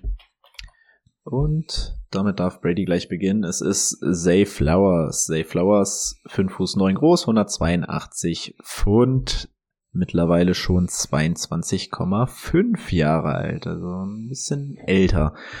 Aber ein krasses College Dominator Rating von 46,7 Prozent. Das sind 94 Prozent der Offense-Produktivität, die durch ihn gelaufen ist. Und das Ganze hat er getan am Boston College. Ich glaube, das ist die NCA. Ich hatte es vorhin extra nachgeguckt, wieder vergessen. Klasse. Die NCA hm. ist doch aber die ist das nicht dieser Dachverband von allen Colleges? Äh, NCAA. Äh, ich, kann, ich schaue es gleich nochmal nach, wenn du, wenn, wenn du redest. Wir beiden schmeißen es gerade aus durcheinander vielleicht auch. Also ich kann leider nicht helfen. Ich habe nun, glaube ich, noch nicht ein richtiges College-Spiel komplett gesehen. Ich setze mich überhaupt nicht mit dem College auseinander. Gaga, ihr könntet mir alles erzählen. Ihr könnt mir auch sagen, dass die in Mexiko am College spielen. So, ja, okay, von mir aus, dann spielen ja mit denen in der Conference. Ich gucke mir so meine Tapes an, wenn wir das Ding hier machen. Ansonsten College, so ein blinder Fleck bei mir, wirklich. Der spielt in Panama. Ja, okay, was soll er machen? Gib ihm, zeig mir ein bisschen Tape und dann passt das.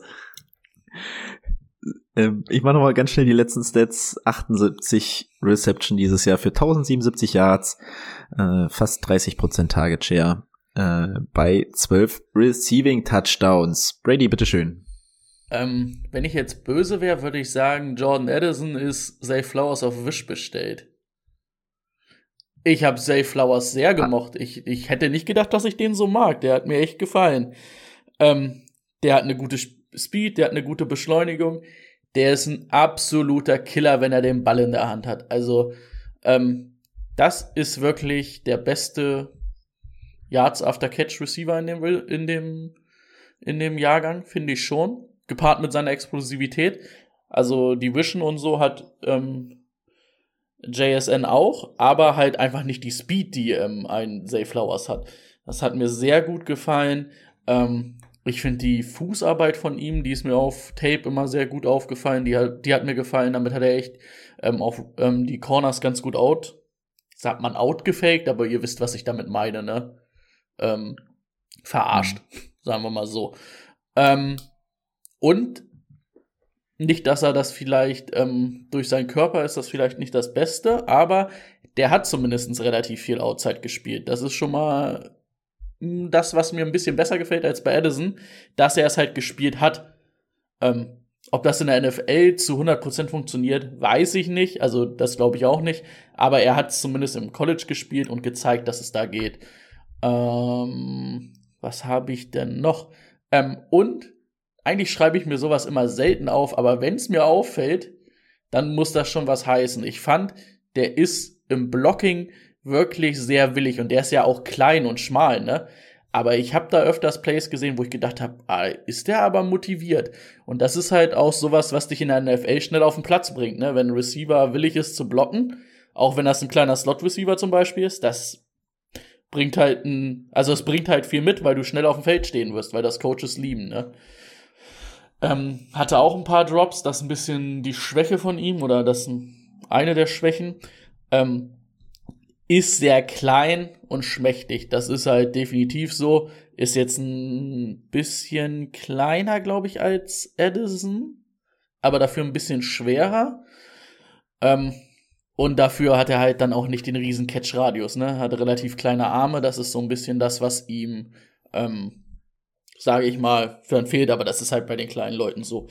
Aber ähm, da der halt auch Outside gespielt hat, glaube ich halt, dass der nicht nur auf diese Slot-Rolle ähm, limitiert ist. Also ein Edison, glaube ich, ist ein reiner Slot-Receiver. Ich glaube, ein Zay Flowers kann da ein bisschen mehr in der NFL. Und deswegen, der hat mir echt gefallen. Ähm, das ist, glaube ich, das kann eine richtig gute Nummer zwei für ein NFL-Team sein, der dann auch gut Stats abreißt. So ein Best Case vielleicht wie ein Devontae Smith dieses Jahr bei, bei den Eagles. Im allerbesten Case. Mhm. Aber, also so, so ein bisschen Ähnlichkeit mit Devontae Smith, aber der war natürlich noch mal ein bisschen deutlich besser ähm, im College, aber das, aber so ein bisschen finde ich, da ist schon die Ähnlichkeit da. Der war ja auch sehr schmal, sehr klein. Ähm, ja, ich mag den. Nochmal ganz kurz, Boston College spielt in der Division NCAA und die sind Teil der ACC Conference, also Atlantic Coast Conference. Ja, ich höre hier auch sagen können. Mega. Mhm. Rico. Ich hätte gern mal dein Take vorher. Weil mich mal interessieren würde, was du zu ihm sagst. Ja, also mir die Aussage John Addison auf Wish bestellt. Ein bisschen hart, aber so. ich ich würde sie umdrehen. ähm, auch hier hat das wieder einen Grund, dass ich das Boston College nochmal rausgesucht habe, ist halt auch nicht das Beste. Also nicht die beste, der beste Maßstab. Und ja, ich, dem, dem Grundsatz nach bin ich komplett bei Brady, was er kann, was er nicht kann. Aber wir haben in dieser Klasse einfach keine übertriebenen Receiver. Da wird keiner von, also JSN eventuell, aber sonst sehe ich da keinen, der da irgendwie Right Receiver 1 werden könnte in einem Team. Auch hier eine Nummer 2 so für, für so, für so einen schnellen Slot, äh, finde ich, finde ich passt gut. Und der wird auch gebraucht werden irgendwo. Ganz klar. Ähm, aber ansonsten übertrieben Hype bin ich auf Safe Flowers auch nicht über Quentin Johnson, aber. oh, ich tue mich so schwer, Safe Flowers einzuordnen. Und wenn man sich wirklich mal im Internet umguckt, also ist auch ein relativ neues Phänomen mit Safe Flowers, dass er gerade so seinen Hype abbekommt. Und es gibt wirklich nur zwei Lager gerade. Und jetzt hat Boni die goldene Mitte gewählt. Und eigentlich wollte ich mir die fast vorbehalten. Ich weiß wirklich nicht, was ich mit Safe Flowers anstellen will. Ähm, also Brady hat schon gesagt, das ist wirklich der größte Playmaker, den du eigentlich haben kannst. Also was der wirklich an Yards after Catch und so macht, durch die Mitte des Feldes, das ist wirklich schon à la Bonheur. Man muss auch sagen, wir haben fast drei Jahre ordentlich Tape von ihm. Also wir wissen, dass das kein One-Hit-Wonder eigentlich sein kann. Ähm, Vision hat er angesprochen, Footwork gefällt mir. Was ich ganz, ganz krass fand, ist, wenn er einen Cut setzt, der wird nicht langsamer. Also der, der hat null Geschwindigkeitseinbuße, wenn der einen Cut macht. Das ist wirklich, das ist wirklich sehr, sehr gut. Äh, Speed, Body Control, also, oh, ich weiß, warum man sich schnell in den Jungen verlieben kann. Aber die Werte machen mir ganz, ganz dolle zu schaffen. Ja, ich habe es mir auch aufgeschrieben, spielte auch Outside, aber das kann nicht in die NFL übertragbar sein. Auf gar keinen Fall. Er, er ist 5'9, das heißt, er ist 1,75 groß. 1,75 und hat ein Gewicht von, in der Saison wird er die ganze Zeit als 172 gelistet, beim Combine war er jetzt bei 182. Das heißt, wir haben hier zwischen 78 und 78 und 82 Kilo. Das heißt, lassen wir ihn mal 80 Kilo sein. Digga, das ist nix. Das ist, der ist kleiner als ich und leichter als ich und ich bin wirklich kein Paradebeispiel für irgendwas, ähm, was groß, schwer oder irgendwas dazwischen sein sollte. Den kannst du nicht outside in der NFL stellen. Das kann ich mir nicht vorstellen. Kann sein, dass es am College funktioniert. Das wird in der NFL nicht funktionieren. 1,78, den kannst du nicht outside stellen. Keine Chance. Sehe ich nicht.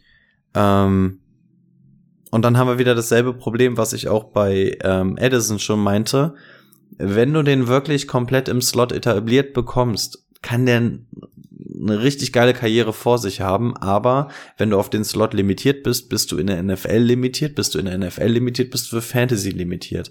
Also seine Chancen auf dem Feld zu sein sinken damit einfach und das ist das, was mir so ein bisschen Sorge macht. Ich habe mir auch aufgeschrieben, paar Sloppy Drops da waren dabei. Das ist bei ihm, juckt mich überhaupt nicht. Also bei dem ist es wirklich genau dasselbe, wie es bei Bryce Young ist. Bei dem stört mich wirklich einfach nur die Werte. Größer werden kann er nicht mehr, den werden sie nicht mehr auf die Streckbank legen können. Ähm, klar kann er sich noch ein paar Funde anfuttern, ähm, aber wenn du 1,78 bist und 95 Kilo wiegst, nagelt dich das eigentlich auch so ein bisschen auf den Slot fest. Also ich sehe kein Szenario, in dem er Outside spielen kann. Und wenn er das nicht kann, ist er bei mir leider unten durch. Ähm, wenn er mir irgendwo im Draft geil zufällt an einer Position, wo ich sage, okay, dann lass ihn halt nur im Slot spielen, bin ich an der Stelle vollkommen d'accord mit, nehme ich den mit Kusshand. Aber wenn er wirklich nur im Slot spielen kann, ist es für mich ein zu heißes Eisen, als dass ich mich rantraue. Aber nichtsdestotrotz kann das unfassbar gut funktionieren und er ist ein Playmaker vom Herrn. Das kann man ihm wirklich nicht, nicht wegnehmen. Also wenn der den Ball in der Hand hat, in der Mitte des Feldes, da passiert richtig was. So ein bisschen der Waddle-Effekt. Bei Waddle geht ja auch eigentlich alles erst so ein bisschen ab, nachdem er den Ball hat. Der braucht Aber halt unbedingt einen Offense-Coordinator in der NFL, der erkennt, ey, der Mann braucht den Ball in der Hand. Du musst ja. den halt einbinden, egal wie. Ja, ja, ich, also es wäre leicht mit ihm voll in Liebe zu verfallen, aber es ist äh, insbesondere die Größe ist etwas, da kann man leider, das ist das einzige so ziemlich, an dem man nicht drehen kann. Und das stört mir, also 1,75. Hm. Boah. Ich dachte halt auch mies. leider, also bevor ich den geguckt habe, dachte ich auch, ah, wo ich dann auch immer gelesen habe, so die Patriots sind an denen interessiert. Ich so, oh, weiß ich nicht. Und dann habe ich mir die ersten beiden Tapes angeguckt und habe mich so entdeckt, wie ich so so ein bisschen dachte, oh, das, na, das, das könnte ich sehen. Äh, das würde auch gehen.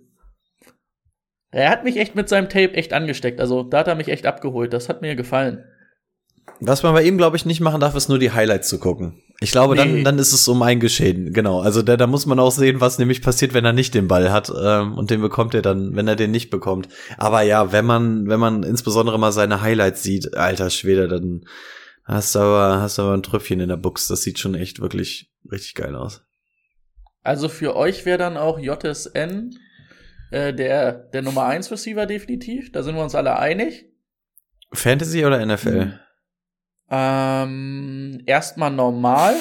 Bei Fantasy ja. finde ich auch, weil er halt einfach so ein bisschen der Beste von allen ist. Und wer würde dann für euch kommen?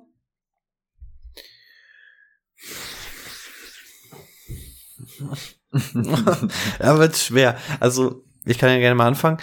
Ähm, JSN ist für mich, also sowohl NFL als auch äh, Fantasy-Sicht, die ganz klare Nummer eins. Ähm, und dahinter wird's, wenn wir jetzt nur mal die vier nehmen, fast schon eine Philosophiefrage. Also wenn du die anderen drei sind alle so ein bisschen Scheme-abhängig. Also wenn du ähm, mit Quentin Johnson was anfangen kannst und aus dem sowas wie ein DK Metcalf machen kannst, Bombensaison. Wenn du Zay Flowers im Slot richtig geil eingesetzt bekommst, Bombending. Und dann kannst du, und genauso mit Jordan Addison, weil der ja noch so ein bisschen die größere Variante von Zay Flowers ist. Ähm, ab da ist es wirklich eine Landing-Spot- und Philosophiefrage für mich. Ich persönlich habe dann eher meine Gardemaße und wäre dann eigentlich bei Quentin Johnson, auch wenn ich natürlich weiß, dass Zay Flowers irgendwie der viel, viel attraktivere von denen ist, aber Stand jetzt wäre für mich ähm, Quentin Johnson von den Parametern der, der die längste NFL-Karriere hätte und deswegen würde ich bei ihm sein. Aber wie gesagt, das sind Nuancen. Hm. Ja, bei mir wäre es äh, JSN ist die Eins, Addison zwei, Tja.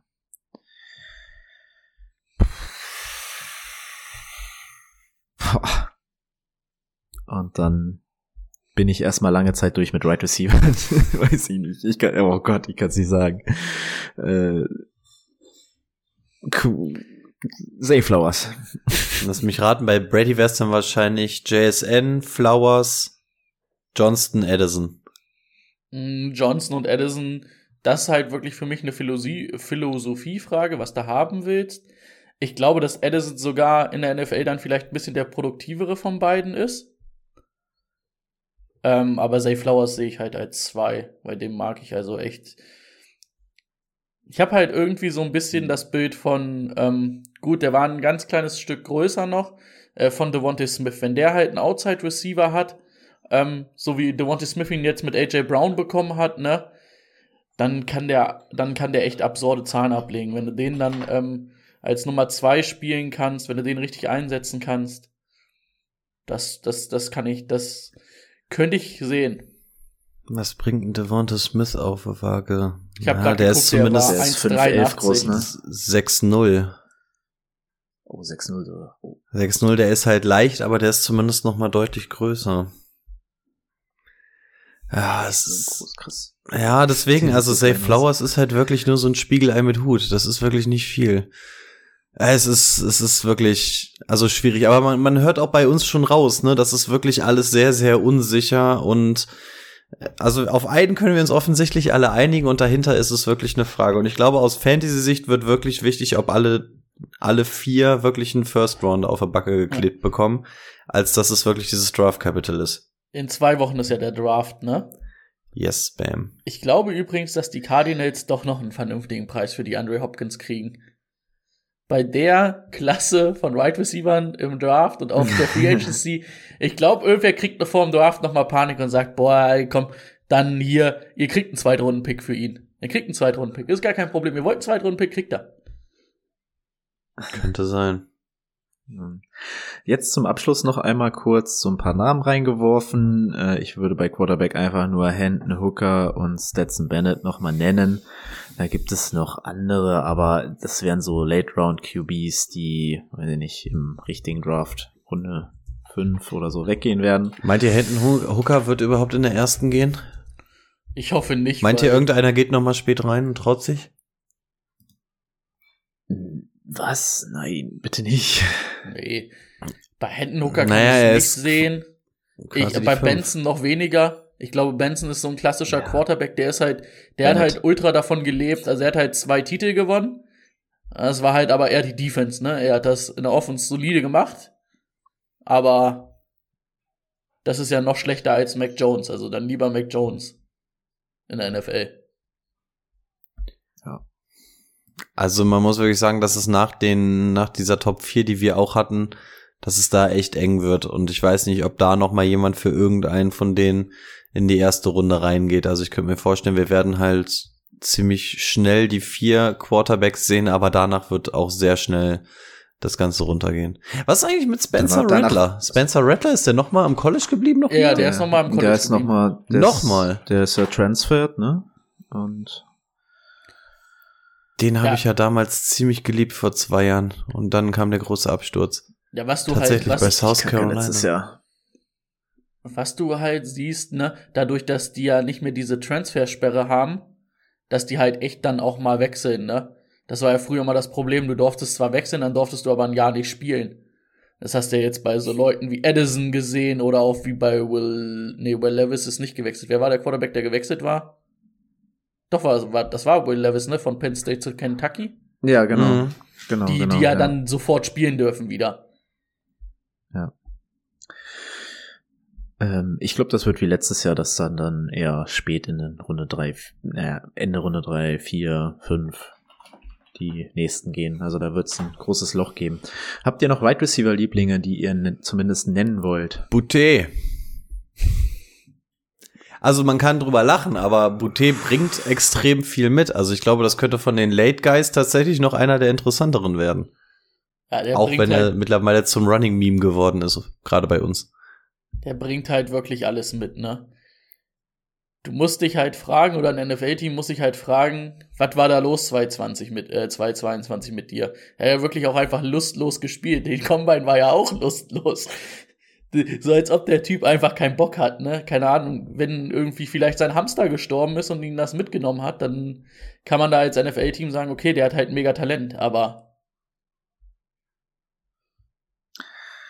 das könnte Ah, theoretisch ja. der Nummer 1 Receiver auch sein. Hätte er Bock gehabt. Ich weiß nicht. Der, also, boah, ich glaube, der hat einfach ein richtig krasses Einstellungsproblem. Das kann es tatsächlich auch das, sein, ja. Das, das gefällt mir gar nicht. Den zieht Bill in der siebten Runde und dann kriegt er den hin. Der wird schön im Boston mit Bill Belichick zusammenwohnen im Garten. Dann wird er hingebogen. Mit seinem Hund da. Es, es könnte wirklich einer der Late-Round-Steals sein. Also ich, ich glaube, bei den ganzen Wide Receivers kommt es wirklich auch viel auf den Landing-Spot an, weil, gerade weil die Spitze dieses Jahr nicht so hoch besetzt ist, wie wir es jetzt gewohnt sind durch einen Justin Jefferson, Jamar Chase und CD Lamb und wie sie alle heißen. Das ist halt einfach dieses Jahr nicht so. Von daher glaube ich, dass man bei allen anderen so ein bisschen drauf bauen muss, wo kommen sie denn auch unter und wie sind die Chancen da im Team. Hm. Brady, hast, hast du noch einen? Oder war das, wäre das auch der? Na gut, Hyatt hatten wir ja eben schon, ne? Sonst hört man immer noch Josh Downs, aber habe ich mir jetzt auch nicht so viel zu angeguckt, dass ich jetzt ähm, da eine validierte Meinung zu sagen könnte. Mein absoluter weiterer Liebling wäre Cedric Tillman von Tennessee. Hyatt ist erst ins Gespräch gekommen, nachdem er sich so, so verletzt hat und dann nicht mehr spielen konnte.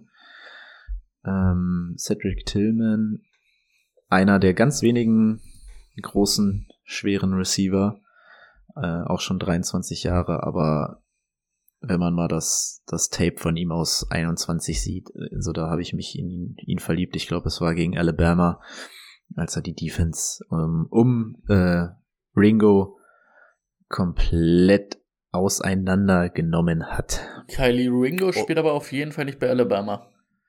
Äh, bei Georgia, ne? Georgia. Ja. Nee, Georgia? Ja, genau, da meinte ich Georgia. Einer der Top 3 Cornerbacks immerhin. Mm. Also es war zwar letztes, also das Jahr davor, aber trotzdem, also, oh, puh, wenn ihr euch das Spiel nochmal anschauen wollt. Huiuiui. Ja, damit sind wir durch für heute. Ein bisschen länger die geworden mal wieder. 30 wieder, ge wieder geknackt. Aber gut, das ist ja bei den Folgen meistens so.